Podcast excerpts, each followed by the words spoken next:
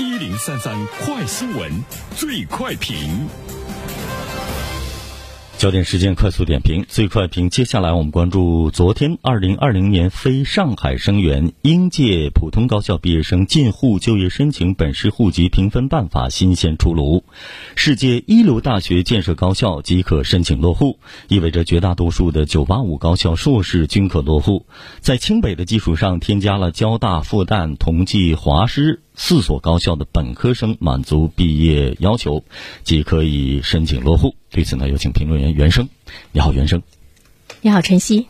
上海的这个政策呢，一下子是引起了全国人民的关注。呃，这是昨天呢刚刚颁布的一项落户的政策哈。截止到昨天十八点，呃，我们看到呢这项政策的这个阅读量已经是超过了三千九百五十七万。可以说已经登上了微博热搜，有很多的网友呢都表示说上海也开始抢人了。所以第一点呢，我们要关注到的是，呃，上海的这个落户政策特别呢值得关注哈，因为我们都知道呢，北京、上海在全国来说是最难落户的两大城市。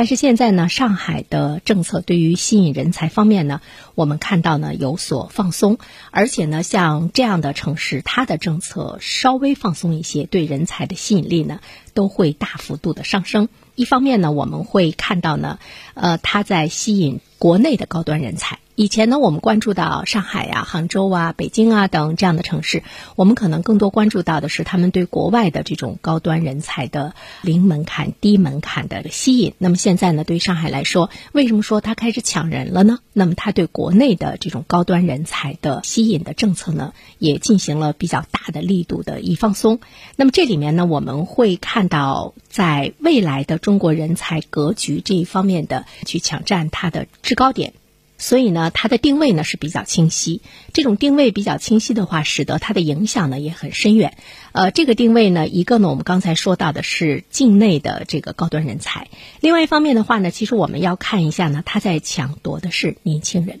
本科毕业的。呃，硕士、博士毕业的，呃，你符合条件了，就可以呢，呃，直接拥有呢这个上海的户口。那么，对于所有的这个九八五高校的硕士，你都可以落户上海。那么，如果呢，你是在上海这个城市内的，呃，这些九八五的高校毕业的本科生，你也可以呢，毫无条件的落户上海。这些人都是呢，呃，二十多岁的年轻人。对于上海呢这座也在日益老龄化的城市来说，我们看到呢，它对年轻人才的呃这个零门槛的这个吸引，会激发城市未来经济发展的动力，因为它能够有效的缓解近年来长三角就业活力城市对于人才，尤其是年轻人才的分流。因为上海呢，也在和它周边的一些城市呢，在进行人才方面的这样的一种竞争，所以呢，对于上海来说，它的这个政策呢，它会确保它的这个地区核心产业经济的一种呢持续的这个发展。第二方面的话呢，值得我们关注的是，我们看到上海这座城市，它已经形成了它城市的发展。和它的这个高校的发展的一种良性的互动，因为这一次呢，特别值得我们关注的就是，呃，在上海的高校，像上海交通大学、复旦大学、同济、呃华东师范大学，它呢是这个九八五的。那么在这四所高校毕业的本科生，你可以无条件的呢落户上海。呃，在这里面我们看到了上海的一种呢这个聪明。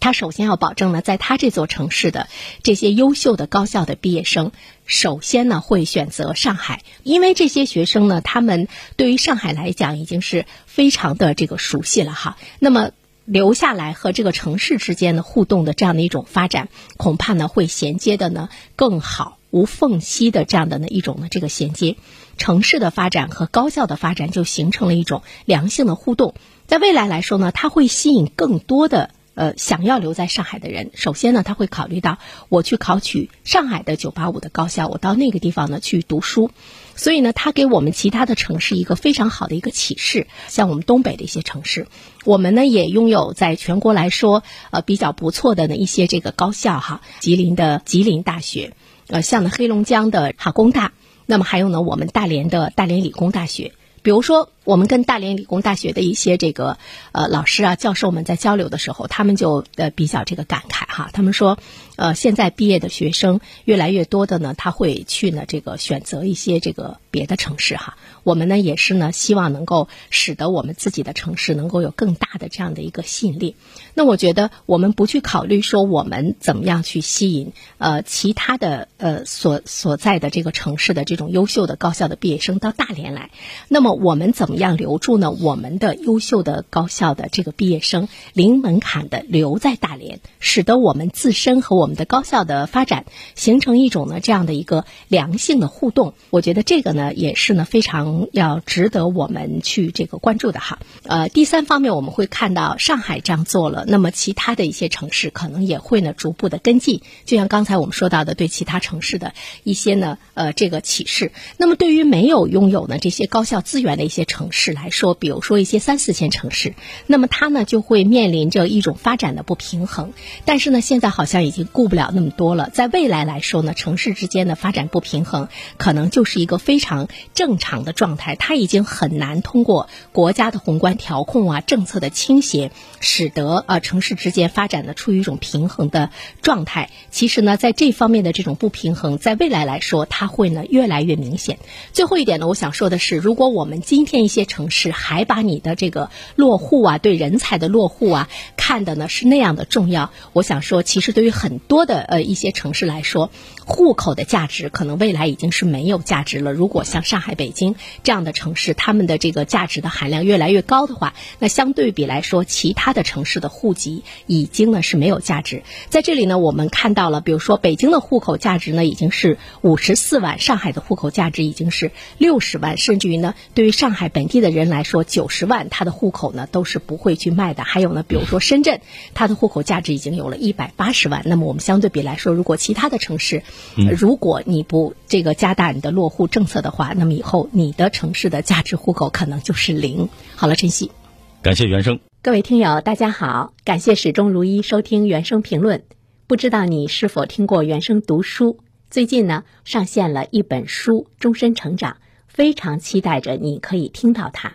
终身成长》这本书很有名气啊，它坐镇亚马逊心理类畅销榜已经有十年的时间。这本书呢，是向我们讲述思维模式会对我们的行为方式产生深远的影响，可以决定我们成为什么样的人。它颠覆了传统成功学的观念。您可以搜索“原声解读终身成长”，就可以听到喽。谢谢你。